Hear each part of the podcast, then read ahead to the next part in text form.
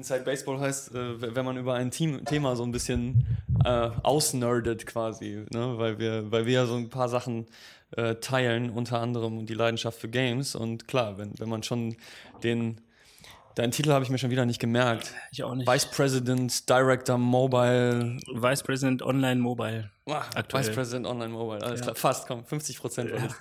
Dann, dann muss man natürlich auch darüber sprechen. Ähm, ja, herzlich willkommen offiziell jetzt auch zum zweiten Formfreude Podcast Frühstück am Dienstag hier im Rotonda Business Club.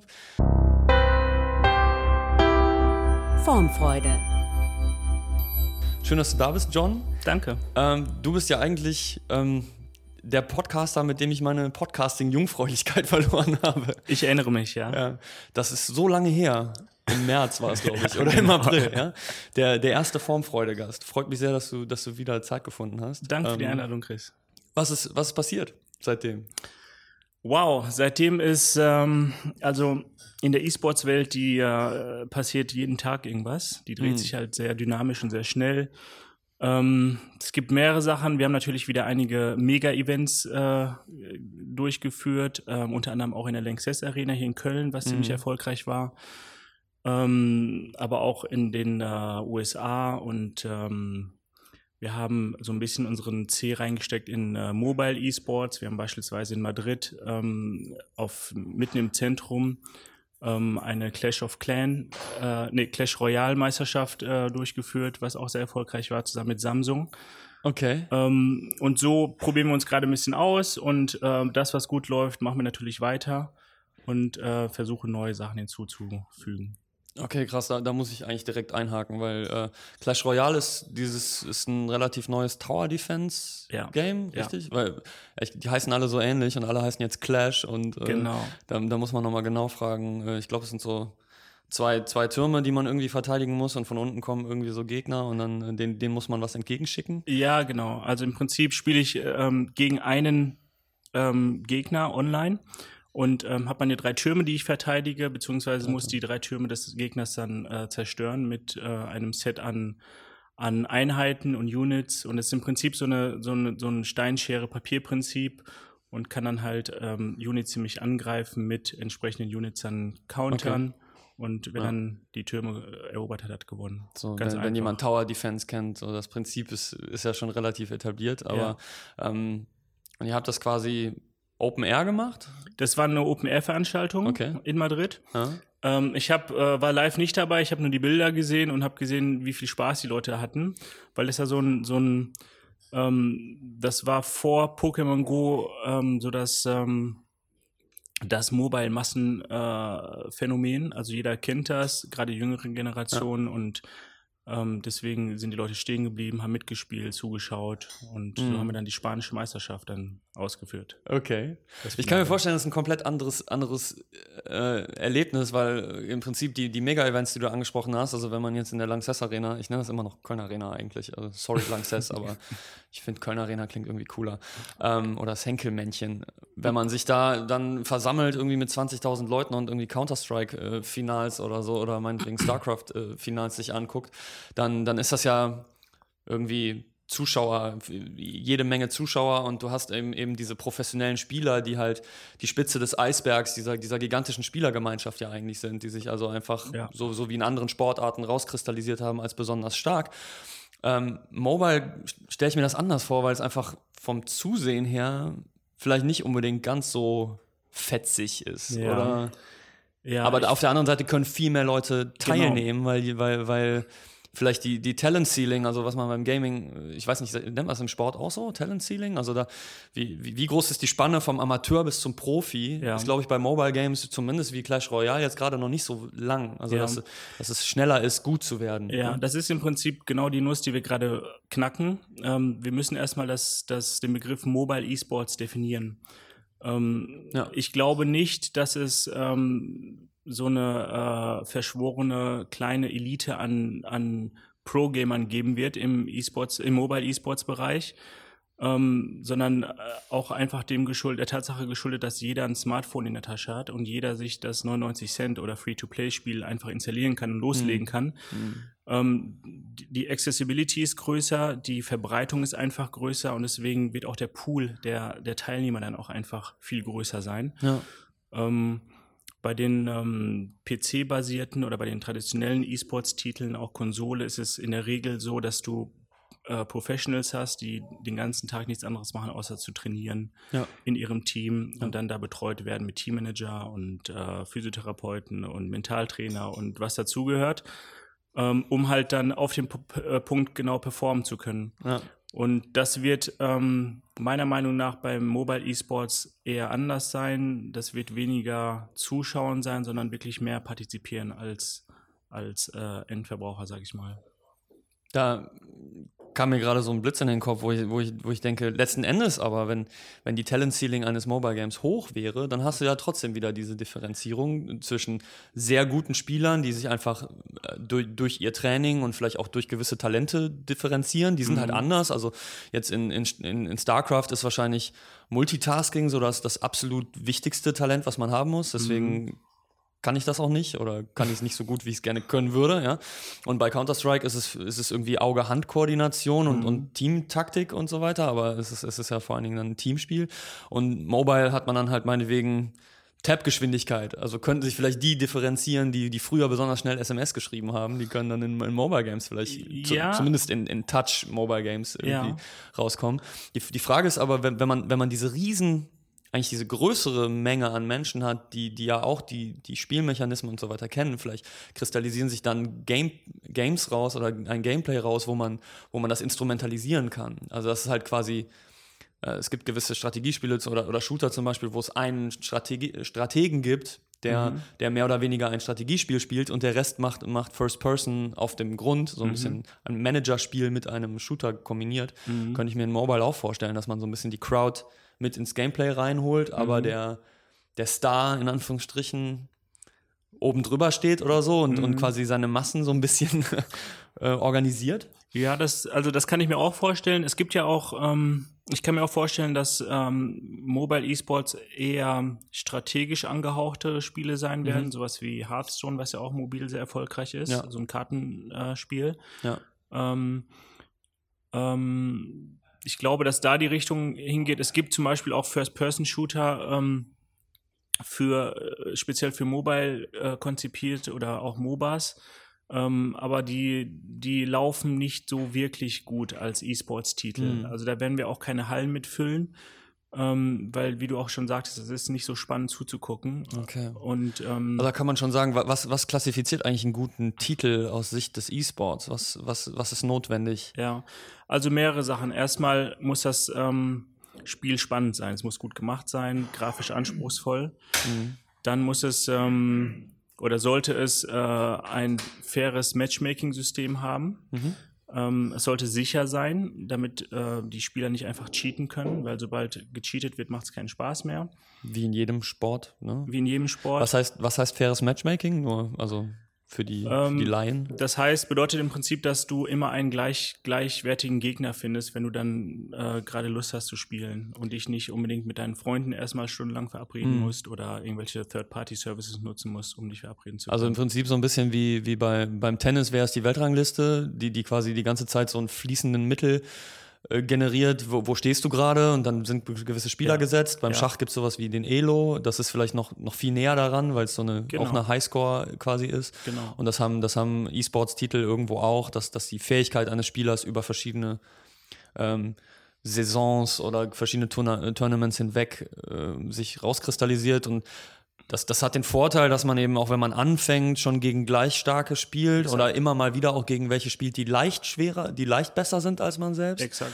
Und das ist natürlich de, de, der Schlüssel zur, zum Flow und auch zum Lernen, dass man immer so ein bisschen überfordert ist und ja. nicht halt die ganze Zeit unterfordert oder einfach viel, total outclassed ist. Genau. Dass man überhaupt die Chance hat zu wachsen und am Ende kristallisieren sich dann halt die Guten raus. Genau. Ja. Oder auch gerade bei Teams, bei Teamspielen, dass ähm, ich mit einem äh, in einem Team lande, was dann auch meiner Leistungsstärke Stärke ja. entspricht und nicht mit irgendwelchen Anfängern oder mit Superpros, ja. wo ich dann verloren gehe. Mhm.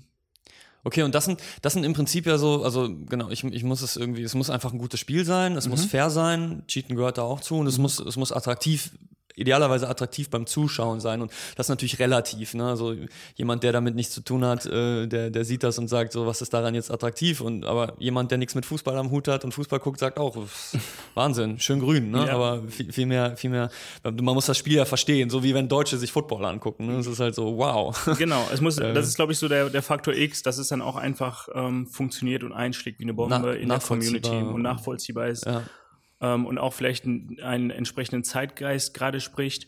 Darüber hinaus ähm, muss das Spiel auch äh, einfach so technische Requirements erfüllen. Zum Beispiel brauchen wir einen Spectator-Mode. Mhm. Das heißt, wir müssen die Möglichkeit haben, ähm, ich sage jetzt mal, im traditionellen Sport wäre das dann so eine klassische Kamerafahrt, dass man von oben auf das ja. Spielgeschehen blickt und rein und rauszoomen kann. Eine Regie haben kann überhaupt, ne? Genau. Mhm. Und ähm, wenn das Spiel das nicht, nicht zur Verfügung stellt, dann ist es auch schwer zu broadcasten und dann wird daraus kein E-Sports-Titel, jedenfalls ja. nicht bei uns. Ja, ja. Also man muss schon im, im Game Design quasi gewisse, man kann gewisse Voraussetzungen schaffen. Ja. Überhaupt natürlich, es sollte kompetitiv sein und nicht ein, natürlich kein, kein Singleplayer-Spiel oder so. Natürlich. Dann, dann gibt es vielleicht Speedruns, sowas sieht man ja auch online und da gibt es auch sehr viel Competition. Also ist ja unfassbar, in welcher Zeit irgendwie zum Teil die, die ältesten Spiele, also so irgendwie Zelda oder, oder Mario zum Teil auf ganz alten Konsolen und unglaublich strenge Regeln. Oder sogar für, für Tetris gibt es, glaube ich, Weltmeisterschaften, ja, das, genau. die, wo man dann Stufe 20 irgendwie erreichen muss oder so irgendwie. Und das wird ja dann so schnell, dass man halt die Blöcke kaum noch sieht. Und das geht aber nur auf dem Nintendo Entertainment System, irgendwie auf dem alten. Ne? So, sonst, sonst sind ja die Voraussetzungen nicht gleich. Es muss, immer, es muss immer fair sein, es müssen immer die gleichen Voraussetzungen sein. Genau. Aber es ist, das ist noch nicht der E-Sports, wie, wie, wie ESL, wie Turtle ihn wirklich betreibt, weil, weil es schon um den kompetitiven Aspekt direkt gegeneinander geht. Es muss ein Multiplayer Multiplayer-Spiel sein. Es ne? muss ein Multiplayer-Spiel sein und ähm, im besten Fall ein, ein Teamspiel, ähm, mhm. weil da das Storytelling sich einfacher gestaltet. Ähm, mhm. Also ist, da ist einfach dann mehr, mehr, mehr zu erzählen, mehr Dramen. Ja, ähm, da möchte ich gleich auf jeden Fall nochmal einhaken, was ja. das Storytelling angeht, Gerne. weil mir das persönlich da auch sehr auffällt, dass sich das gerade verändert. Aber eine Frage nochmal zu dem, was macht ein E-Sports-Titel aus? Ist das jetzt nicht, du hast eben von Hearthstone zum Beispiel gesprochen. Ja. Und Hearthstone trifft zum Beispiel einige dieser Kriterien irgendwie nicht. Ja. Ne, aber es ist natürlich trotzdem sehr kompetitiv, weil ich immer Spieler gegen Spieler habe und im Prinzip ein, Kartenspiele sind ja auch Strategiespiele, also wie gehe ich mit meinen Ressourcen, den Karten um und wie setze ich die idealerweise ein? Und da, dadurch wird schon ein verhältnismäßig vielleicht einfaches Spiel, so wie Hearthstone mit irgendwie, weiß nicht, Richtung 1000 Karten, sagen wir mal, ja, ja. und wenn man sich Magic, vergleicht das mit Magic the Gathering irgendwie, was wahrscheinlich 50.000 Karten hat oder so, unglaublich schnell wird es sehr kompliziert. Und, und, und deswegen sehr hohe Talent Ceiling, sehr, sehr schwer mhm. zu erlernen, das zu perfektionieren. Mhm. Klappt aber perfekt auf Mobile, einfach dadurch, dass es, dass es äh, zwar Realtime ist, aber so in Runden immer abwechselnd gespielt wird mhm. und äh, nicht so kompliziert von der Steuerung ist. Ich glaube, das ist so das, das Wichtigste. Also könnte man sagen, Mobile E-Sports-Titel sind vielleicht, haben die ähnlichen Voraussetzungen, sie sind noch nicht ganz so also zurzeit, man, man, muss sich über das Eingabeschema so ein bisschen mehr Gedanken machen, weil, weil, weil in, den, in, den, in den klassischen E-Sports-Titeln wie Counter-Strike und StarCraft ist ja auch die, die Interaktion mit dem Spiel ist, ist, ist die erste Hürde. Also wenn ich, wenn ich das perfektioniere, also in StarCraft wäre es mein Micromanagement, dass ich besonders gut mit dem Mauszeiger und der Tastatur umgehen kann, um möglichst schnell Kommandos einzugeben und so weiter. Ja. Und in Counter-Strike natürlich irgendwie dieses, das feine Zielen das ist überhaupt schon prohibitiv für die meisten, die kommen überhaupt nicht auf das Level eines E-Sports-Titels. Ja. In Mobile haben wir das noch nicht, diese, diese, diese, diese Genauigkeit der Interaktion, sondern eher eben Spiele wie jetzt ähm, Clash Royale meinetwegen. Das ist auch nicht, das ist schon ein bisschen schwieriger als Hearthstone, weil es wirklich Realtime ist, ohne Runden. Mhm. Aber Hearthstone ist eben rundenbasiert. Kann man quasi sagen, da, da verschiebt sich so ein bisschen gerade vor allen Dingen die Spielweise. Ja, also Genau, also das ist ja das, was ich sagte. Wir müssen, ähm, also den Begriff Mobile Esports, der wird zwar verwendet, aber den, den gibt es so noch nicht wirklich. Ja. Der wird noch nicht gelebt. Und ähm, auch wenn wir jetzt so ein, so ein, so ein Hearthstone-Turnier machen, Hearthstone ist ein bisschen außen vor, weil das wird auch äh, PC-basiert gespielt auf unseren Events ja. oder vor allen Dingen PC-basiert. Obwohl ich habe vor kurzem eins gesehen, wo es auf Tablets äh, oder oder waren es, ist glaube ich, was waren wahrscheinlich Touch, Touchscreen äh, Windows-Rechner? Wahrscheinlich so. eher letztes. Genau. Surface, ja. Genau. Aber das war zumindest das erste Mal, dass ich ein, dass ich ein live übertragenes E-Sports-Spiel gesehen habe, wo Leute mit dem Finger gespielt haben. Ja. Also einfach äh, Tap und Drag and Drop und so. Und, und das sind aber auch nicht die, die Spiele, die jetzt ähm, die riesengroßen äh, äh, Hallen füllen. Also damit kriegst du keinen neuer, Madison ne? Square. Also- ja, also League of Legends und Counter-Strike haben natürlich einen, einen immensen Vorsprung, was die Beliebtheit angeht. Es Ja. sind mehr Spieler da irgendwo und dadurch auch die größere E-Sport-Szene. Ne? genau, die Reichweite ist einfach Mhm. ähm, an sich schon größer. Aber um fair zu bleiben, man muss auch sagen, ähm, ein, ein Game Publisher oder ein Spieleentwickler baut jetzt nicht ein Spiel, damit es ein E-Sports-Titel wird oder in den seltensten Fällen. Ich Das glaub, hat zumindest noch nie wirklich gut geklappt. Ne? Ja, vi- also vielleicht war Overwatch so, ähm, die, also da sieht man, die haben das einfach sehr stark im Fokus gehabt von Anfang Mhm. an. Ähm, aber letztendlich geht es ähm, dem Spielehersteller darum, so viele ähm, Kopien wie möglich zu verbreiten und das und zu verkaufen natürlich und, und äh. Geld zu generieren. Und für die ähm, ist E-Sports ähm, oder viele betrachten E-Sports dann äh, nur in Anführungszeichen als ähm, Marketinginstrument, um, ähm, um die, ähm, den Lebenszyklus des Spieles einfach verlängern zu können. Und das, wenn man sich jetzt die Spiele anschaut, die jetzt für uns besonders relevant sind, wie zum Beispiel Counter-Strike, weil es auch schon seit über einem, ich weiß nicht, also Nee, 20 Jahre. würde 20, ich sagen. zwei Dekaden. Also ursprünglich, glaube ich, 20 Jahre. Ja, also gibt es schon seit Ewigkeiten. StarCraft habe ich auch schon in meiner Schulzeit gespielt. StarCraft 1 vor allen Dingen dann erstmal. Und dann, Genau. ähm, Aber StarCraft 2 gibt es jetzt auch schon seit, ich glaube, sechs oder sieben Jahren oder sowas. ich glaube sogar länger. ja, Also, ich habe da zu viel Zeit schon investiert. ich vermute nicht. acht oder sowas. Also es ist unfassbar, wie schnell die Zeit da auch rennt. Und jetzt klinge ich wie ein alter Mann. Wir reden über Gaming, ich klinge wie ein alter Mann. Das Ja. ist auch was Neues irgendwie.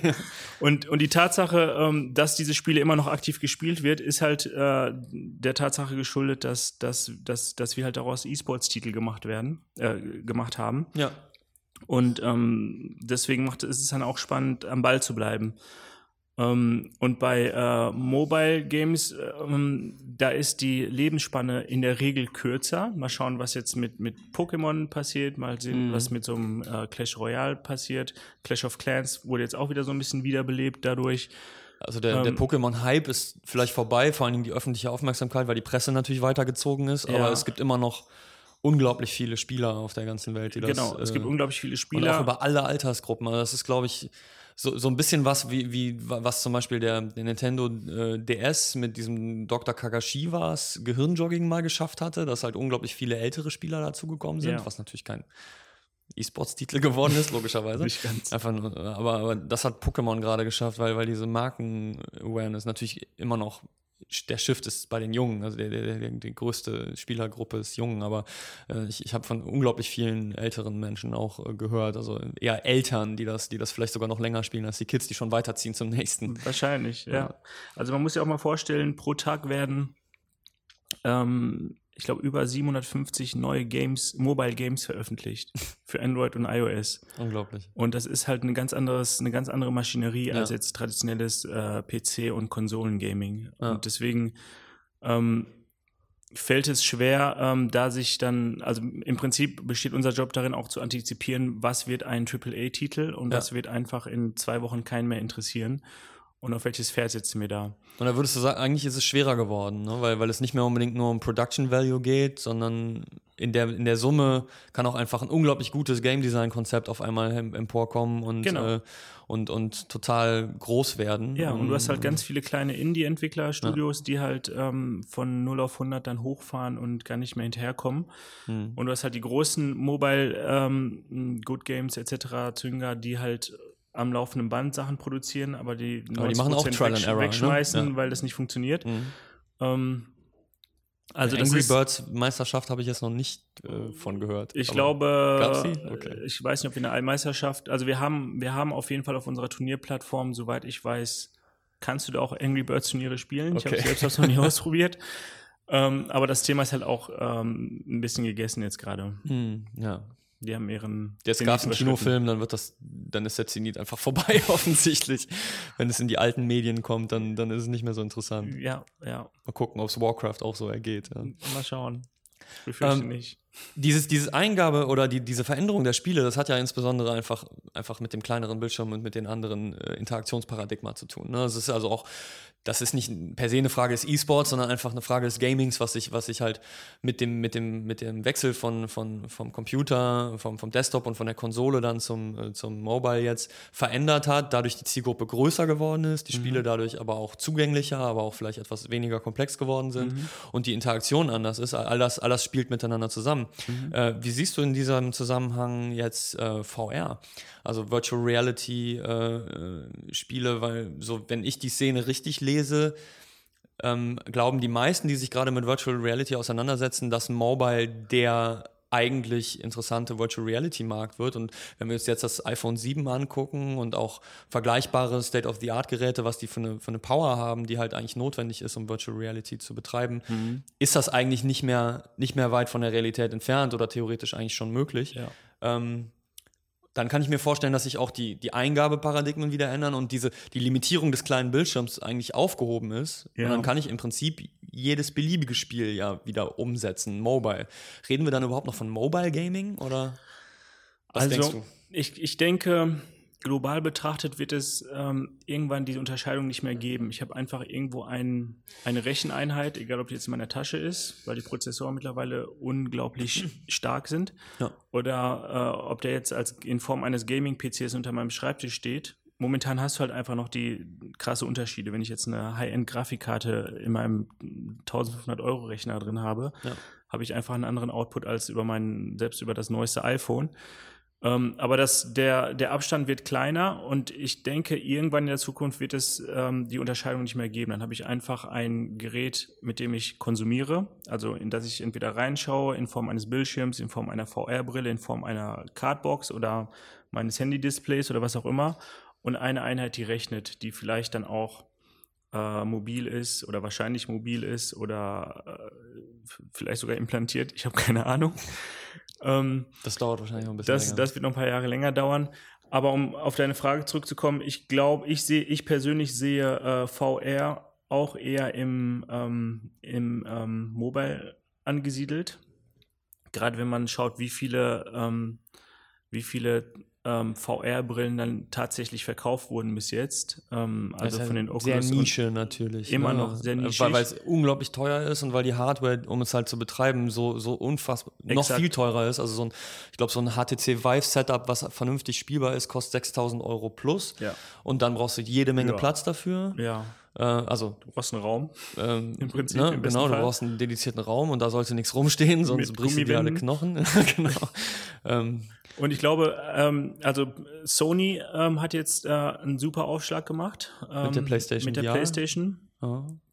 Mit der PlayStation VR und auch mit vernünftigen Titeln direkt vom, vom, vom Start weg. Ja. Ähm, die haben es richtig gemacht. E-Sports-Potenzial? Ähm, Irgendeins davon? Sehen wir jetzt erstmal nicht. Mhm. Ähm, wobei uns egal ist, ob, ob das jetzt, äh, also wir unterscheiden nicht zwischen VR oder, oder, oder äh, traditionell in, in Monitor gucken. Ja. Ähm, aber das sind halt ähm, immer noch sehr casualige Games. Also das mhm. ist, äh, da geht es eher um die VR-Experience und nicht ja, um das sind Experimente. Um Skills, ne? genau. was, machen wir überhaupt damit? Und ich glaube vor allen Dingen, was, was so also ich glaube, jeder, der schon mal so eine VR-Brille auf dem Kopf hatte oder so einen Helm, ähm, kennt halt Motion Sickness, wie schnell das gehen kann, wenn sich, also man muss sich quasi vorstellen, in der Regel bewegt sich unser Kopf und unsere Augen und das, was wir sehen, immer, immer synchron zueinander. Und ja. wenn ich jetzt in ein Spiel reingehe und auf einmal bewegt sich das Spiel unabhängig von meiner Bewegung, ja. das ist total verwirrend. Ja, also da gibt es auch viele Leute, die kommen überhaupt nicht damit klar. Es scheint, aber es gibt offensichtlich Unterschiede von Mensch zu Mensch. Das hat auch was mit der Latenz zu tun, wie, wie schnell ist das aufgelöst. Aber ich kann jetzt nicht, wenn ich eine Flugsimulation mit einer VR-Helm spiele, dann, dann geht mein Gleichgewichtssinn halt einfach durch. Ne? Und ja. wenn ich das zehn Minuten mache, bin ich komplett äh, Fritte. Ne? Ja. Das geht einfach nicht. Ich glaube auch, irgendwann hast du einfach keine Lust mehr. Also du kannst ja. das nicht acht Stunden lang am Tag machen. also man, momentan, die meisten Spiele, die damit gespielt werden, sind sehr statisch. Ja. Also man steht, aber man guckt halt im Raum rum. Allein auch, weil die Bewegung ja sehr eingeschränkt ist. Und dann hat man zum Teil so komische, muss man sich beamen. Also wenn man sich fortbewegen will, muss man dann sagen, ich will da hinten ja. hin, damit man von statischem Punkt zum statischen Punkt Exakt. kommt. Das sind halt alles Experimente. Natürlich ähm, Aber ich glaube, da kommt auch im Wesentlichen dann der, der, der Reiz vom Mobile her, weil momentan hast du halt, du hast diesen Helm, dann hast du einen Kopfhörer, du hast zwei oder drei richtig dicke Kabel, die gehen zu dieser monströsen Kiste irgendwo im Wohnzimmer. Es, es wiegt alles wahnsinnig viel und es ist äh, so richtig frei ist man halt nicht. Äh, wenn man das jetzt mobile machen könnte und äh, man hat vielleicht sogar ein bisschen Mixed Reality, also so HoloLens-mäßig, dass du deine Umgebung noch so halbwegs wahrnehmen kannst, mhm. damit du eben nicht gegen einen Baum rennst oder mhm. so, dann kannst du das ja auch draußen machen. Mhm. Oder, und, und wenn das Ganze sehr viel, dann ist das viel agiler und sehr viel mhm. freier. Mhm. Also was wir, wir beschäftigen uns ein bisschen mit VR. Wir überlegen vor allen Dingen, wie man ähm, unsere, unseren Content, den wir produzieren, ähm, VR-mäßig aufbereiten kann. Ja. Und da arbeiten wir auch mit äh, Partnern. Naja, es geht zum Beispiel, ähm, stell dir vor, du, du schaust ähm, ein, ein League of Legend, Legends Map, äh, Match und kannst mhm. dann halt äh, in Echtzeit dann halt äh, äh, drin rumlaufen ja. und wirklich reingehen In das Match einsteigen und irgendwie. Teil des Matches dann werden. Also im Prinzip so, als wärst du ähm, bei einer Bundesliga-Übertragung auf dem Spielfeld und würdest da rumlaufen. Ja, was ja mittlerweile da auch passiert, aber wahrscheinlich im Gaming viel schneller passieren ja. wird als diese neuen Kameras, wo man immer die falsche wählt. Aber mit VR hast du natürlich dieses Immersive. Genau. Ich bin wirklich da. Wobei das Spiel das natürlich auch hergeben muss. Ich weiß jetzt nicht, ob League of Legends gut genug dafür aussieht, dass das immer noch attraktiv ist. Ja, also mal, ich habe mir das mal angeschaut. Das ist, mhm. das ist schon eindrucksvoll. Okay. Ähm, ich weiß nicht, also ich, ich kann mir das jetzt nicht vorstellen, trotzdem stundenlang da drin zu sein, weil das ja. einfach zu, zu viel Action ist und zu anstrengend ja. ist, äh, da drin zu, in dieser das Welt zu sein. Das ist eine Frage der Gewohnheit, ne? Also vielleicht auch das, vielleicht, ähm, also bestimmt war meinen Eltern, wäre meinen Eltern auch zu viel Action, jetzt ein StarCraft-Match anzuschauen. Überhaupt zuzugucken. Überhaupt ja? zuzugucken, egal was für ein E-Sports-Titel, wo ich mir sage, wieso ist doch entspannt. Mhm. Ähm, äh, also das ist das, das, das ist im Prinzip der, der, der einzige ähm, weil der einzige Berührungspunkt mit VR, den, den wir gerade ähm, ausprobieren. Ansonsten müsst ihr ja quasi abwarten, ne? was, was etabliert sich, wo seht ihr irgendwie hier, hier entstehen Potenziale ja. und an sich jetzt von der Infrastruktur der, der, der ganzen Produktion, die ihr dann drumherum macht. Also die Webbegleitung, Videos davon, äh, die, die, die, die redaktionelle Betreuung, Events dafür zu machen, da ändert sich für euch ja nicht Nö, so wahnsinnig viel. Außer, was du jetzt gesagt hast, diese Open-Air-Geschichten, wo, wo ich mir echt vorstellen kann, dass da mehr passiert. In Deutschland natürlich schwierig, weil das nur im Sommer geht. Mit VR-Helm im Regen rumrennen ist nicht so cool. Mhm. Noch. Das wird wahrscheinlich auch gelöst irgendwann mit, mit, mit wasserdichtem Zeug, aber ähm, ansonsten seid ihr ja ready. Ne? Also da, da ändert sich von, von eurem Geschäft genau. nicht so viel. Das wäre einfach nur ein weiterer Spieltitel. Dann hätten wir nicht irgendwie 50 äh, Game-Titles, sondern 51 oder. Wie passt ja. denn ich werde wahrscheinlich mit dem Jörg am Donnerstag auch noch ein bisschen darüber sprechen, weil mhm. er auch mhm. großer Nintendo-Fan ist. Aber wie, wie, passt denn in dieses Spektrum die, der Nintendo Switch rein?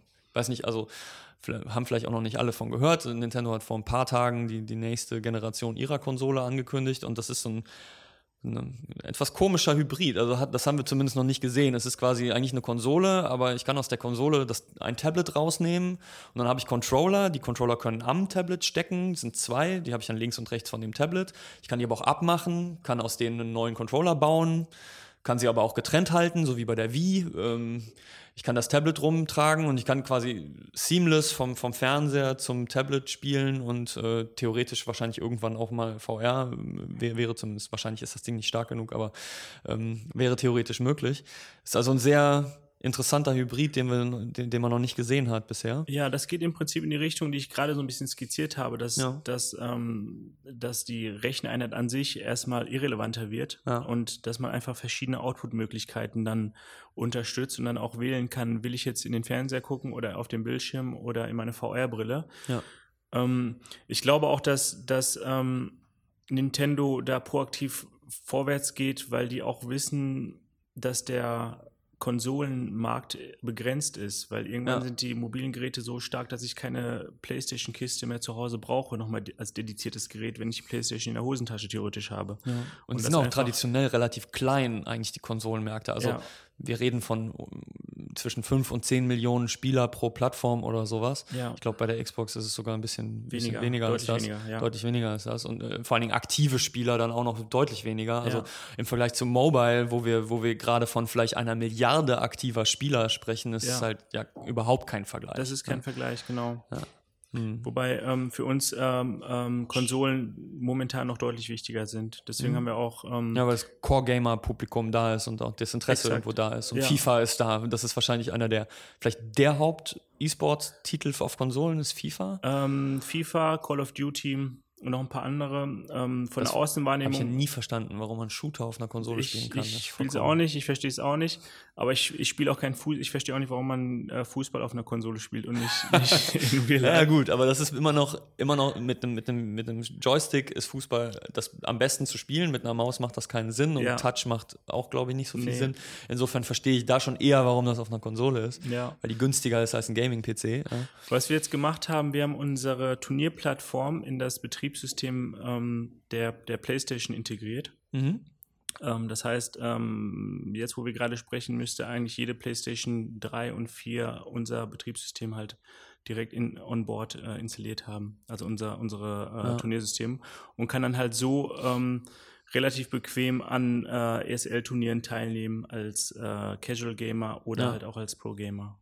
Das ist auf jeden Fall etwas, was die Hürde noch, noch deutlich geringer macht. Das ja. muss eigentlich ja, auf, dem, auf, dem, auf dem ähm, PC ist es schon besser geworden mit Steam und auch Blizzard hat sich ein bisschen geöffnet, was ja, das angeht. Genau. Äh, auf einer Konsole, wenn es so voll integriert ist, natürlich perfekt. Ich, ich am besten eigentlich im Spiel direkt sagen können, ich will jetzt an einem Turnier teilnehmen, was ist denn für mich das beste Turnier, dann ist die Schwelle so gering und äh, dann, dann ist der Einstieg ganz leicht und Mobile müsste das theoretisch halt in Zukunft am besten auch funktionieren. Genau, Mobile reden wir ähm, auch mit den, mit den Marktteilnehmern und mhm. schauen, ob wir was ähnliches äh, etablieren können, aber da sind wir sehr stolz drauf, dass wir ähm, ähm, das jetzt bei der PlayStation geschafft haben. Mit der Xbox haben wir auch eine Integration und ähm, jetzt steht halt Mobile als nächstes ja. an und dann schauen wir mal, wo es weitergeht.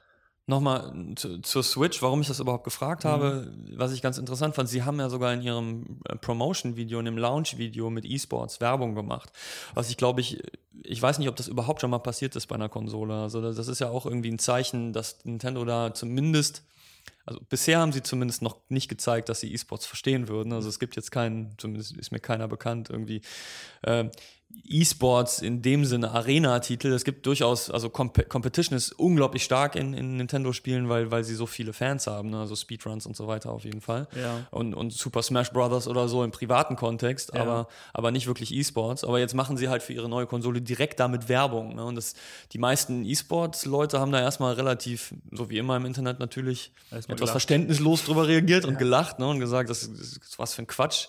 Ne? Äh, aber ähm, ähm, ist schon interessant, dass das Thema äh, Nintendo relativ ja bekannt dafür, sehr sehr familienfreundlich, sehr Mainstream-tauglich, äh, sehr leicht auch im Einstieg zu sein. Und das ist alles, was E-Sports bisher nicht war. Ja. Überhaupt nicht. Also ja. schon die Kultur auch, wie dort durchaus miteinander interagiert wird. In der Vergangenheit in nicht der unbedingt Vergangenheit. die Familie, genau. familienfreundlichste. Also ja. bei League of Legends vielleicht immer noch fragwürdig ist, ob ich als Familie das gemeinsam spielen würde und mich dann von irgendwelchen Leuten anschreien lasse, weil, warum ich meine Linie nicht decke oder was auch immer, ja. Aber das verändert sich so massiv gerade, dass halt selbst, selbst Nintendo sagt, okay, wir machen damit Werbung.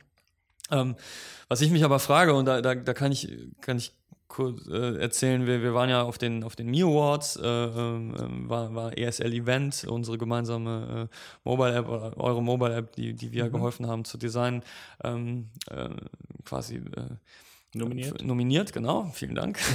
Und die Jury, für, für die Jury, oder zumindest für, für, für quasi vier, drei von vier der Jury-Teilnehmer, die da saßen, war das vollkommen ähm, vollkommen unmöglich nachzuvollziehen im ersten Moment. Ne? Und dann, dann Fußballanalogien und so ja. weiter, ne? alles mögliche. Ja. Dass, dass überhaupt 20.000 Leute Leuten beim Computerspielen zugucken und die, ja. die haben gesagt, wie bitte? Also die haben jede Menge Fragen gestellt, ja. eigentlich nicht zur App, sondern, sondern zum, zu der Situation. Und man merkt halt quasi, also im Mainstream ist es sicherlich noch nicht angekommen, ja. aber es ist groß genug, um selber für sich im Mainstream zu sein. Und ähm, ja, also das ist ganz spannend. Genau, das ist halt, ähm, deswegen haben wir, legen wir auch dieses äh, krasse Wachstum gerade hin, weil die meisten Leute oder viele Leute einfach noch nie von E-Sports gehört haben.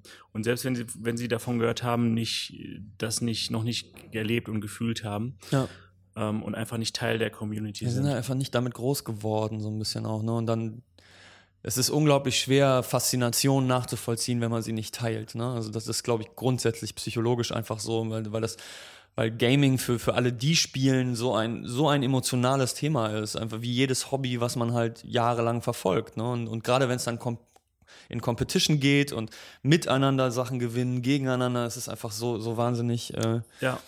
Ähm, genau, wobei, wobei ich habe das Gefühl, dass, dass wir gerade an so einem, in so einem, ähm, an, also mit in so, einem, so einer Transition sind. Ja. Ähm, dass wir haben viele Leute, die unsere, unseren Content konsumieren, also unsere Streams schauen, unsere Veranstaltungen besuchen, die aber gar nicht mehr aktiv selbst spielen. Ähm, also ähnlich wie beim, ja. wie beim Fußball, das wahrscheinlich auch der Fall ist. Wahrscheinlich sitzen mhm. die meisten Leute, die in der Kneipe oder auf dem Sofa sitzen, nicht äh, regelmäßig dann, äh, stehen nicht regelmäßig auf dem Sportplatz und spielen, kicken selber. Mhm. Ähm, diese, äh, diesen Trend sehen wir auch. Ähm, aber trotzdem muss man erstmal so ein Grundverständnis mitbringen für das Spielen an sich. Man muss ja. erstmal verstehen, dass das wirklich eine, eine, äh, eine kompetitive Leistung ist, ähm, die man nicht einfach mal eben ähm, äh, replizieren kann und dass das ähm, Athleten sind im Prinzip, die vorne auf der Bühne stehen mhm. und dann halt für äh, eine Million Euro kämpfen, ohne nervös zu werden. Mhm. Ja, nicht unbedingt der leichteste Job eigentlich. Vor allen Dingen, wenn man unter, zu den ersten gehört. Ja. Also das, das sieht man ja auch, dass die meisten Athleten, wenn man die so nennen mag, oder die meisten Spieler, die, die so populär geworden sind, dass das noch etwas überfordernd für die meisten ist, diese ja, Situation. Das ja. lässt sich auch nicht vermeiden, weil das sind in der Regel äh, jüngere Leute. Mhm. Also ab, äh, ab einem gewissen Alter wird man einfach zu langsam für den Sport. Mhm. Ähm, und das ist, es gibt Titel, das findest du kaum Pro-Gamer, die älter als 20 Jahre sind, weil die einfach zu langsam denken und zu langsam reagieren. Dann, und da sind wir leider schon draußen. Wir sind raus. Ja. Ich sag ja, wir sind die Silver Gamer. Wenn überhaupt. Wenn überhaupt. Ähm, genau, und auf der anderen Seite hast du halt ganz, ganz viele ähm, extrem junge Leute, die halt in, in, ähm, in eine Welt geschmissen werden und, und wirklich durch die Gegend jetten und ähm, unglaublich viel Geld verdienen und gar nicht wissen, was sie damit machen sollen. Und ähm, die muss man natürlich dann auch auf, auffangen irgendwie. Das ist so ein bisschen vielleicht vergleichbar mit Fußball, wobei da wahrscheinlich der, oder was heißt wahrscheinlich der Zenit ähm, äh, ein paar Jahre nach hinten verschoben ist. Also verdiene ich vielleicht dann mit Ende 20 oder Mitte 20 geht es dann richtig los. Ja. Und vorher verdiene ich schon ganz vernünftig. Und das ist halt ein bisschen anders im E-Sports. Das ist auch im Fußball eine Herausforderung. Also man, man merkt ja einfach, dass die erfolgreichsten Fußballer nur selten die besten Idole sind, wenn man seinem Kind zeigen will, wie man sich vernünftig verhält. Ja, ja. Nur, es gibt nur selten so, so einen Messi, der irgendwie ein Vorzeigeidol ist. Ne? Die ja. meisten entgleisen erstmal so ein paar Mal, bis sie sich so eingetitscht haben und ähm, mal gucken, wann das im E-Sports passiert, wann der Erste irgendwie besoffen von der Bühne fällt nach, nach einem Sieg ja, oder so. Also, Obwohl ja. die da, da nicht besoffen unbedingt extrovertiert, extrovertiert genug sind. Erstens das und zweitens besoffen ist auch keine gute Idee, glaube ich, da an einem Match teilzunehmen. Ja, ja, aber nach dem Match reicht. Aber ich glaube, selbst das ist, das ist ziemlich das ist ziemlich ungewöhnlich, was, die, was diese Sachen angeht, weil sie, weil sie ihre Reaktionsgeschwindigkeit nicht in irgendeiner Form einschränken wollen und, oder nicht aus dieser Kultur kommen. Aber ich bin, ich bin sehr gespannt, ob sich diese Kultur mit dem, mit dem Einzug in den Mainstream halt verändert. Ja. Weil klar, sind, sind, es ist ja eine, da die Spiele so viel Arbeit verlangen, so viel, so viel Investment verlangen, ist das in gewisser Hinsicht isolierend, in dem Sinne, dass ich in diese Szene, in, in dieser Szene mich isoliere, weil ich einfach so viel Zeit verbringe. Mhm. Ja, es ist im Prinzip so, ich glaube, im Schach, da gibt es viele Parallelen. Ne? Schachspieler müssen auch unfassbar viel Schach spielen und ja. dann bist du halt in dieser Schachszene ja. und äh, bewegst dich etwas weniger in der offenen Welt und das, das charakterisiert dich dann auch irgendwann als Menschen so ein bisschen ja. und dann sind die halt, die, die, die großen Spieler zurzeit tendenziell etwas introvertierter. Es gibt Ausnahmen, also irgendwie im Counter-Strike, irgendwie Olaf Meister oder so, der ist vielleicht ein bisschen, bisschen lauter, ja. ja. Aber jetzt so StarCraft-Spieler, insbesondere natürlich, weil die, die meisten Koreaner. erfolgreichen Koreaner sind und ja. die sind sowieso ein bisschen zurückhaltender ja. in, ihrer, in ihrem Naturell so schon, ja. Ähm, sind sie halt sehr zurückhaltend, sehr bescheiden und ja. du hast dann irgendwie 20.000 Leute, die jubeln und so ein ganz schüchterner Koreaner hält so, hält so einen Pokal hin, der gerade irgendwie 50.000 Euro gewonnen hat und du denkst so, krass. Okay, das ist jetzt nicht, das ist jetzt nicht gerade äh, vergleichbar mit irgendwie äh, einem Ron, äh, Ronaldinho oder keine Ahnung, irgendwie einem, der gerade eskaliert, weil er die Weltmeisterschaft gewonnen hat ja. oder so. Die, das sieht halt echt ein bisschen putzig aus. Ja, ich glaube, der, der ich Unterschied. Wann sich das ändert. Also ich glaube, ich glaube, der ja. Unterschied ist, ähm, wenn du einen körperlichen Sport betreibst, dann ist es, bist du ja schon, du gehst ja sowieso schon nach, Personenkult nach außen. anders, ja. Also wenn du ein Tor schießt und du bist sowieso im Lauf und Ja. du und alle schreien und du stehst, also du bist einfach mit deinem Körper anders connected, glaube ich, als wenn du ähm, wirklich mentalen Hochleistungssport machst und extrem konzentriert bist, auch wenn du dann weißt, okay, ich habe jetzt gewonnen, kannst du ja nicht von jetzt auf eben einen Switch umstellen stimmt, und dann ja. ausrasten irgendwie, Ja. weil du musst, du, also ich glaube, so schnell ist unser Gehirn dann nicht. Du bist dann trotzdem noch in dieser Fokus, in diesem Ja, fokussierten das Modus. Ist, das ist so spannend, weil das ist halt die Mischung, ne? Weil jetzt, das ist ja wieder, die Schachparallele ist, ist, ja- ist ja extrem deutlich. Ja. Aber wenn man sich Schachturniere anguckt, da ist das Publikum eben auch total reserviert und dann gewinnt er und dann wird geklatscht und dann die die die für die ist das halt ausrasten ne? und Ja. der Schach sagt dann die schütteln sich die Hände und danach und dann gehen die ne? und dann gibt's vielleicht auch ein Interview aber das ist total ruhig also da passt da passt der, der Spieler und das Publikum passen so zusammen und dann hast du im Fußball und im Fußball ne ich meine wenn man sich ich, ich ich grusel mich immer ein bisschen wenn ich Nahaufnahmen von Fußballfans in den Südkurven sehe und denke immer so wow das da so der, das Menschsein wurde so ein bisschen zurückgelassen und es ist dieser diese diese Welle an Emotionen einfach so pure entweder Freude oder Hass, aber wenn, ich meine, wenn, wenn, wenn eine Gruppe von Fußballfans sauer sind, dann will man ja nicht in der Nähe stehen. Ne? Ja, das stimmt. Wahnsinn. Und die Spieler am Feld natürlich auch. Und die reißen sich irgendwie, also dieser ganze äh, quasi sehr, sehr rohe Heroismus und so, oder halt auch meinetwegen Usain Bolt oder so. Ne? Also Ja. die, diese, diese Kontexte ähm, passen auch wieder zusammen. Und dann hast du es im E-Sports und die, die Leute auf den Rängen, die rasten Die aus. rasten wirklich aus, Vollkommen. ja. Ja, Die- ja. da- da- Das, das fehlt eigentlich nur noch, dass sie halt auf die Bühne springen, aber das ist auch schon, glaube ich, Das passiert schon irgendwie. passiert, und ja, ja. Eskalieren total und steht da halt so total, weil, weil der sich gerade zwei Stunden einfach voll unter Stress war, total konzentriert hat, im Prinzip halt ein Schachspieler und sagt, wow. Ja. Und ist es natürlich auch noch nicht unbedingt gewöhnt. Das ist ja noch relativ neu, ja, das, das Ganze. Ich, diese Diskrepanz, ich, ich bin sehr gespannt. Ich bin mir ziemlich sicher, dass wir, dass wir in, in, in, in irgendeinem populären Titel dieses Jahr, nächstes Jahr, übernächstes Jahr einen extrem extrovertierten Menschen treffen werden, der, der gut spielt.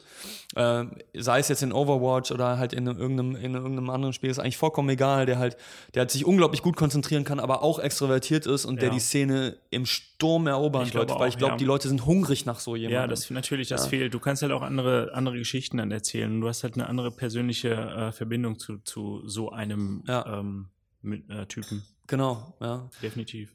Und, und man hat das schon ein bisschen gesehen. Also in, auch in StarCraft gibt es, gibt es ja durchaus äh, irgendwie, wie, wer ist der französische Spieler mit, mit den Dreadlocks? Ich weiß, wen du meinst. Ähm, Oh.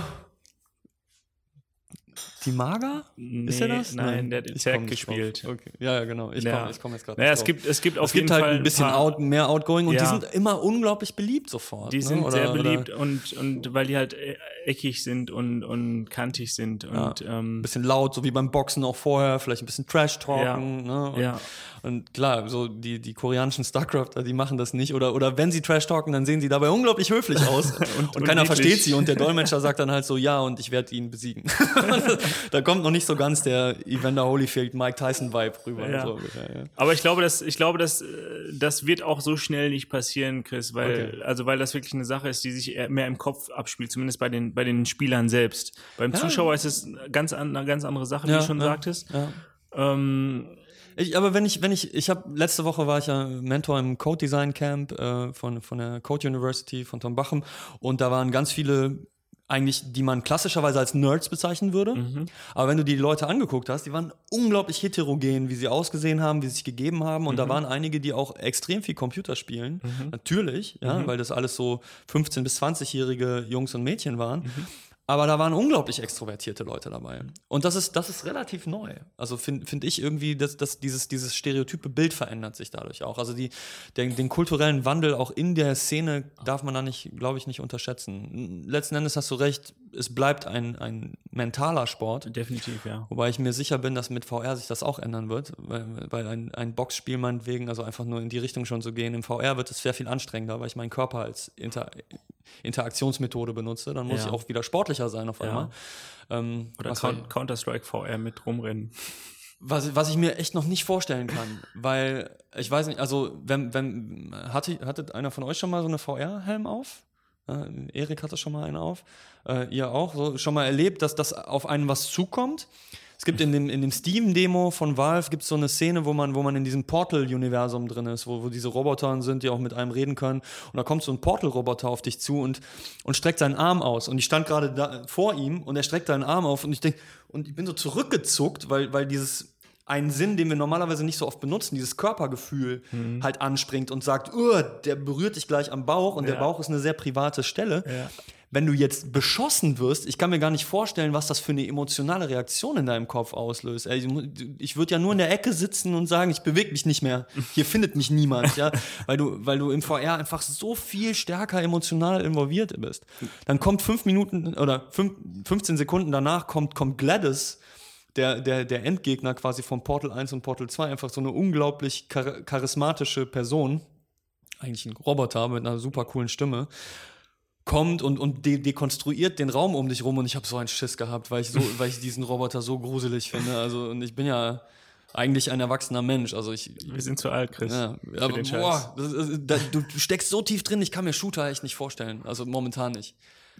Weil, ja, Wahnsinn. Also es wird irgendwann kommen, das Ja, glaube ich schon. wahrscheinlich, Also irgendwann, also du, du brauchst ja immer mehr, die Leute wollen ja immer mehr Reize haben und die wollen immer Ja. mehr gekickt werden und deswegen ist es Extrem eine Frage der Zeit. E-Sport heißt das dann irgendwann. Ja, also Red ganz, Bull gesponsert. ich, ich finde diese, diese Gruseltitel auch richtig Oh ja, oh gruselig. also das ist auch eine krasse Kombination VR und, und Nee, unmöglich. wenn du wirklich immersiv dann in dem Gruselfilm dann drin bist. Ich kann ja schon so nicht zocken. Das ist so, also, ja gut. Ich bin Ja. aber auch da vollkommen, deswegen vielleicht, ja.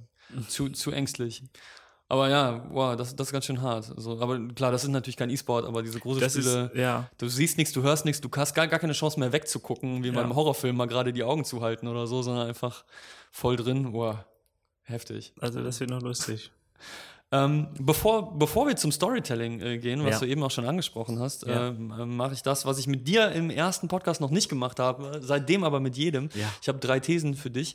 Ähm, über eine haben wir auch schon so ein bisschen gesprochen, aber macht nichts. Ähm, es kommt jetzt ein Geräusch, für die zu Hause zumindest, die den Podcast dann hören. Äh, und ähm, deine äh, zauberhafte Partnerin, die Lilia, die mir die, äh, die, äh, ähm, die Jingles eingesprochen hat, sagt drei Thesen, auch Sehr für dich schön. quasi. Okay. Drei Thesen. Ich habe drei Thesen für dich. Ich sage sie dir eine nach der anderen und du kannst du quasi Stellung dazu beziehen. Sehr gerne. Hau rein. Ähm, These 1.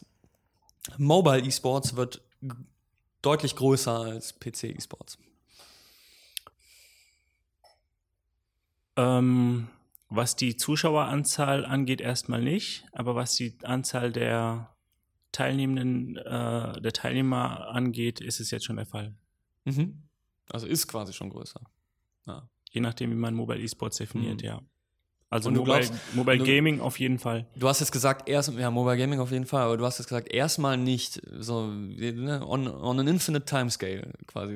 Äh, Irgendwann wird es keine, keine äh, Differenzierung zwischen Mobile und äh, Konsole und Mhm. äh, PC-Gaming mehr geben, weil, weil das einfach nur Rechenleistung ist und ja, ein genau. Output-Device. Da haben wir eben auch schon ein bisschen drüber gesprochen. ja. Und das äh, passt auch super zur zweiten These, deswegen kann ich dir auch direkt sagen, die, die Plattform, Plattform Wars, wie man sie zurzeit nennt, also welche Konsole, ob jetzt PC, PC Master Race nennt sich das ja auch, ne? Mhm. irgendwie so sehr politisch unkorrekt vielleicht auch, oder, oder Mobile Warum? in fünf Jahren.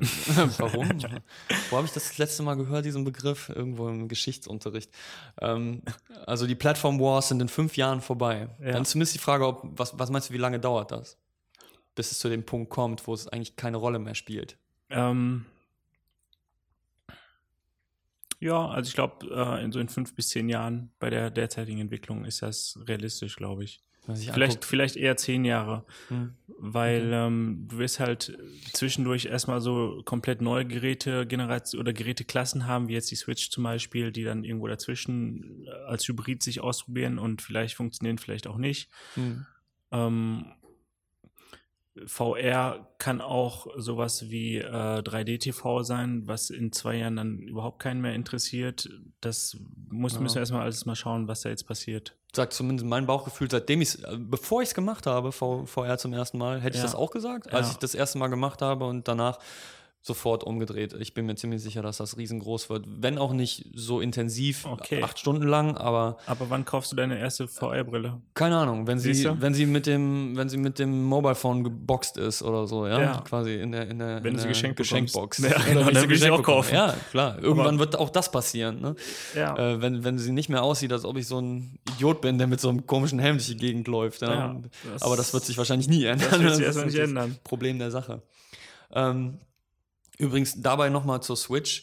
Äh, in dem Moment, wo, wo die, die Konsole ist ja nicht mehr nur noch eine Konsole, sondern alles ist separat. Ne? Die, die, das Docking zum Fernseher, das Tablet, was die Recheneinheit irgendwie auch ist, äh, und der Bildschirm und dann der Controller. Nintendo eigentlich zeigt schon, ob das Tablet jetzt irgendwann noch von Nintendo kommt oder nicht, oder ob das halt ein iPad ist oder so. Ja. Ähm, es geht eher um das Interaktionsparadigma, so wie kontrolliere ich die Spiele. Und ich glaube, da, das wird auch immer so bleiben. Äh, es wird immer die Situation geben, dass ich was in der Hand habe und berühre für bestimmte Gamepad. Spiele, dass ich, oder dass ich ein Gamepad habe Ja. und locker auf der, auf der Couch sitze, weil das halt ferngesehen wird ja auch noch, oder zumindest ich setze mich hin und gucke einen Film, dann setze ich mich auch hin und zocke ein lockeres Spiel. Klar. Aber fürs, für E-Sports glaube ich, dass, dass vor allen Dingen sich die Eingaben durchsetzen werden, wo halt die Talent Ceiling so hoch ist. Also wenn, wenn, es, wenn es viel Training erfordert, ähm, es zu lernen, Keyboard, Tastatur, also äh, genau, Maus und Tastatur, aber wer weiß, welche, welche Eingabeschema äh, Schemen das in Zukunft sind. Ja.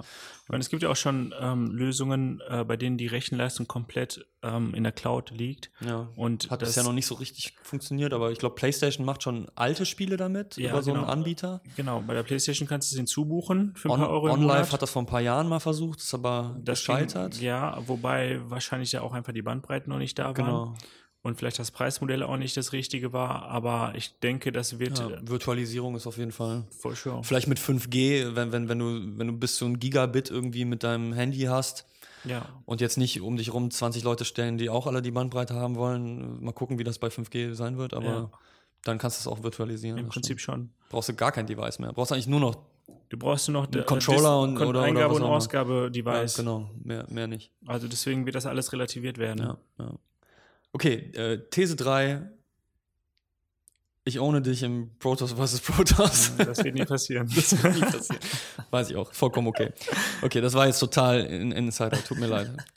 Ähm, gehen wir nochmal ins Storytelling und so ein bisschen der Vergleich zum Sport. Wir haben ja schon ein bisschen über den Vergleich zum Fußball gesprochen. Und äh, ich weiß nicht, ob du ob du es gesehen hast von, von das neue Format von Total Biscuit. Shout, Shoutcraft Kings nennt er das. Ja. Ist ein, King of, of, of the Hill, oder? äh, Oder- Shoutcraft Kings heißt das Format und Okay. das ist im Prinzip ein King of the Hill Format in dem Sinne, dass der, also es ist ein StarCraft-Turnier einmal im Monat, auch für, für alle, die das noch nicht gehört haben. Und äh, wenn man, der Spieler, der gewinnt, der bleibt einfach im Rennen, der spielt immer wieder gegen andere Spieler und solange er gewinnt, bleibt er da. Das ist Ja. halt King of the Hill. Genau. Ähm, und ähm, der hat jetzt schon, ich glaube, das ist jetzt die vierte, vierte Iteration hat er gemacht, das ist auch von Blizzard irgendwie supported. Ähm, und was mir dabei extrem aufgefallen ist, ist, dass Total Biscuit, der redet auch auf Twitter zum Teil sehr viel darüber und in Podcasts, dass, dass er das Storytelling weiter nach vorne gebracht hat. Das ganze Format ist schon darauf angelegt, dass man quasi den Spieler, der häufig gewinnt, und die Herausforderer, das ist ja dann schon ein Framing irgendwie. So, das ist, das ist gerade der Etablierte und hier kommt jetzt der Herausforderer. Und die haben zum Beispiel in der Vergangenheit so gegeneinander gespielt. Und der hat jetzt zum irgendwie im, im ersten Turnier hat einer acht Spiele in Folge gewonnen gegen alle möglichen guten und etwas weniger guten Spieler, was aber echt hart ist, weil in StarCraft auf dem höchsten Niveau, wie in jedem Sport, mal gewinnst du, mal verlierst du. Ne? Und acht Spiele in Folge zu gewinnen, ist schon echt heftig. Ähm, und er macht das, glaube ich, wahnsinnig gut. Und ähm, warum ist das im E-Sports noch so schwierig? Also, weil, weil zum Beispiel im, im Fußball ist es einfach, weil, weil das im Fußball so viel so viel bekannter ist, dass man die Stories besser kennt, also die, die, die Identifikation mit den Mannschaften und auch mit Spielern und wenn jemand wechselt, ich meine, das ganze, der ganze Zirkus, ne, Trainerwechsel, Spielerwechsel, alle möglichen Stories, die da erzählt werden. Also man darf ja nicht vergessen, E-Sports ist ja nicht ein, ein, äh, eine, eine Sportart wie beim Fußball, Ja, okay. sondern du hast halt ein, ähm, ein halbes Dutzend an relevanter äh, Spieletitel mit jeweils, weiß nicht, sagen wir mal 5, 600, vielleicht sogar 1000 Pro-Gamern und mehreren Dutzend Teams Mhm. aufgeteilt über verschiedene Länder. Und es gibt auch keine, keine äh, offizielle Counter-Strike-Weltmeisterschaft in dem Sinne, sondern es gibt halt verschiedene Ligen. Ähm, es gibt äh, nationale Meisterschaften, die wir durchführen. Ähm, dann gibt es natürlich noch andere Mitbewerber, die auch ähnliches äh, machen. Ähm, das heißt, ähm, erstmal gibt es extrem viel Content, der konsumiert werden muss. Ähm, und das alles unter einen Hut zu bringen, ist, ist schon mal eine Herausforderung. Daraus dann ja. so eine stringente, durchgängige Story dann ähm, zu, zu etablieren. Das ist der eine Punkt.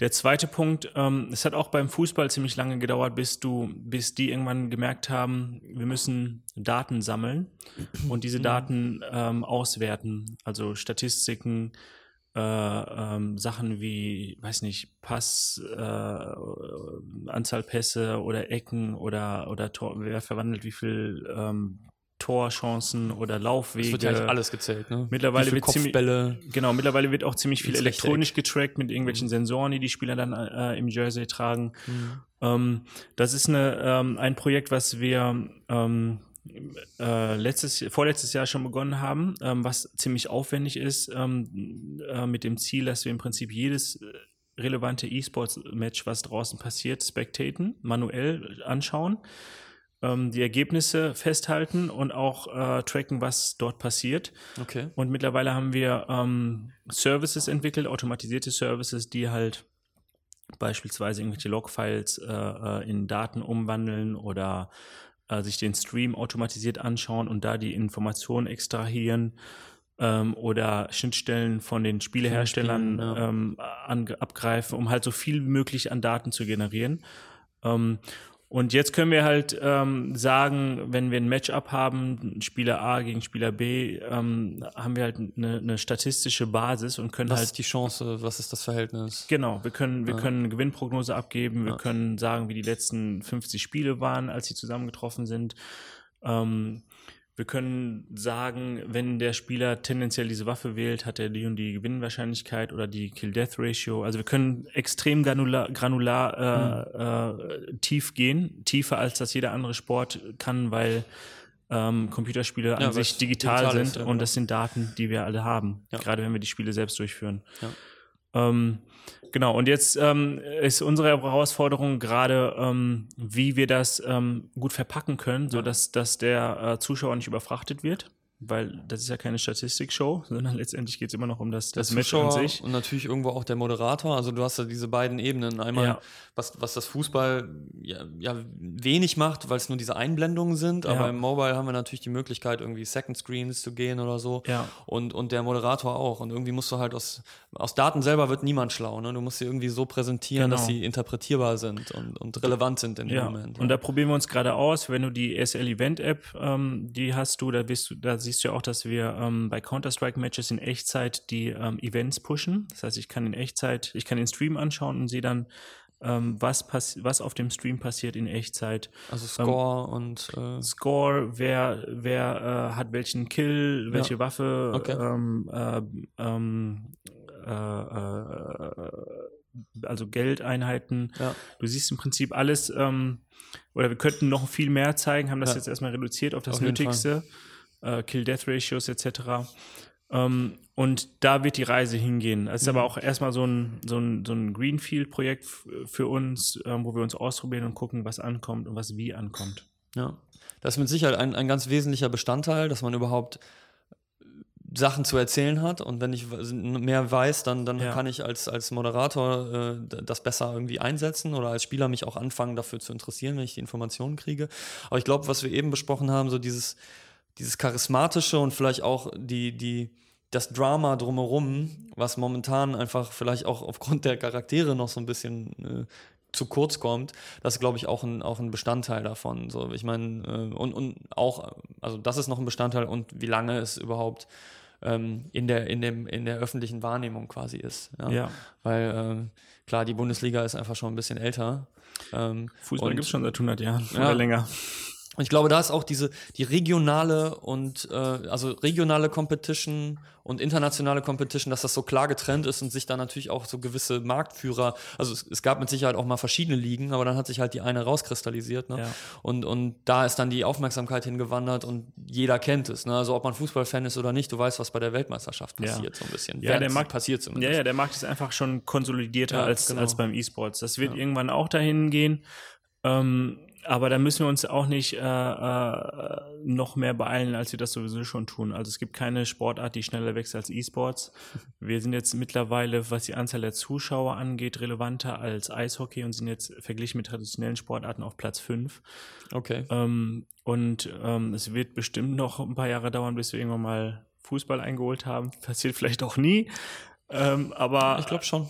Pf, keine Ahnung. Allein, allein, wegen dem, was du gesagt hast, weil, weil, weil wir diese eine Milliarde Mobile Gamer haben, eigentlich, auch wenn sie sich selber nicht so nennen, ja, weil, weil, aber die Definition von Casual Gaming oder so weicht auf und wir haben nicht eine Milliarde Fußballspieler auf der Welt. Wir ja. haben natürlich eine Milliarde Fußballinteressierte wahrscheinlich. Ja, so das ist auch die Frage, wie man E-Sports wieder, wie gesagt, definiert. Mhm. Ähm, hängt auch von den Spieleherstellern ab, was die an Titeln noch äh, auf den Markt bringen. Also es ist äh, sehr schwer zu beeinflussen und zu predikten. Was wir sehen einfach, wir haben gerade ein sehr starkes Momentum, wir wachsen wie ja. bescheuert. Ähm, und das äh, nehmen wir mit und das macht, das ist halt, deswegen macht es auch Spaß, in dieser Spannende Branche Zeit zu arbeiten. Auf jeden Fall, ja. For sure. Ja, ja. Was ist denn, was ist denn das nächste Event? Wo, wo kann man das das nächste Mal sehen? Am besten, was ist das nächste hier in Köln? Das nächste in Köln wird wahrscheinlich irgendwann ähm, Mitte nächsten Jahres stattfinden. Das große zumindest wieder. Das große, ja. genau.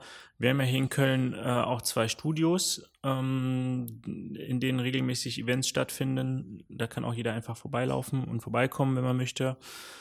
Ähm, das nächste Event ist äh, in Oakland jetzt dieses Woche über äh, nee, nächstes Wochenende. Bist du da? Nee, wahrscheinlich okay. nicht. Tja, alles klar. John, war mal wieder extrem cool mit dir. Ich fand's auch äh, schön, danke. Ich hoffe, wir, wir wiederholen das jetzt regelmäßig, weil du kannst, man kann ja quasi sagen, alle sechs Monate haben wir wahrscheinlich komplett neue Themen, über die wir sprechen kommen. Ich glaube, wir haben nicht so wahnsinnig viel wiederholt von, nee, von unserem letzten ich auch. Talk. Ähm, schönen Dank, dass du da warst. Schönen Dank äh, an euch. Ähm, es sind noch Croissants da, ist noch Kaffee da, trink noch was, ess noch was. Wir können noch ein bisschen uns austauschen. Aber von dieser Stelle schon mal goodbye. Danke, Chris. Danke dir.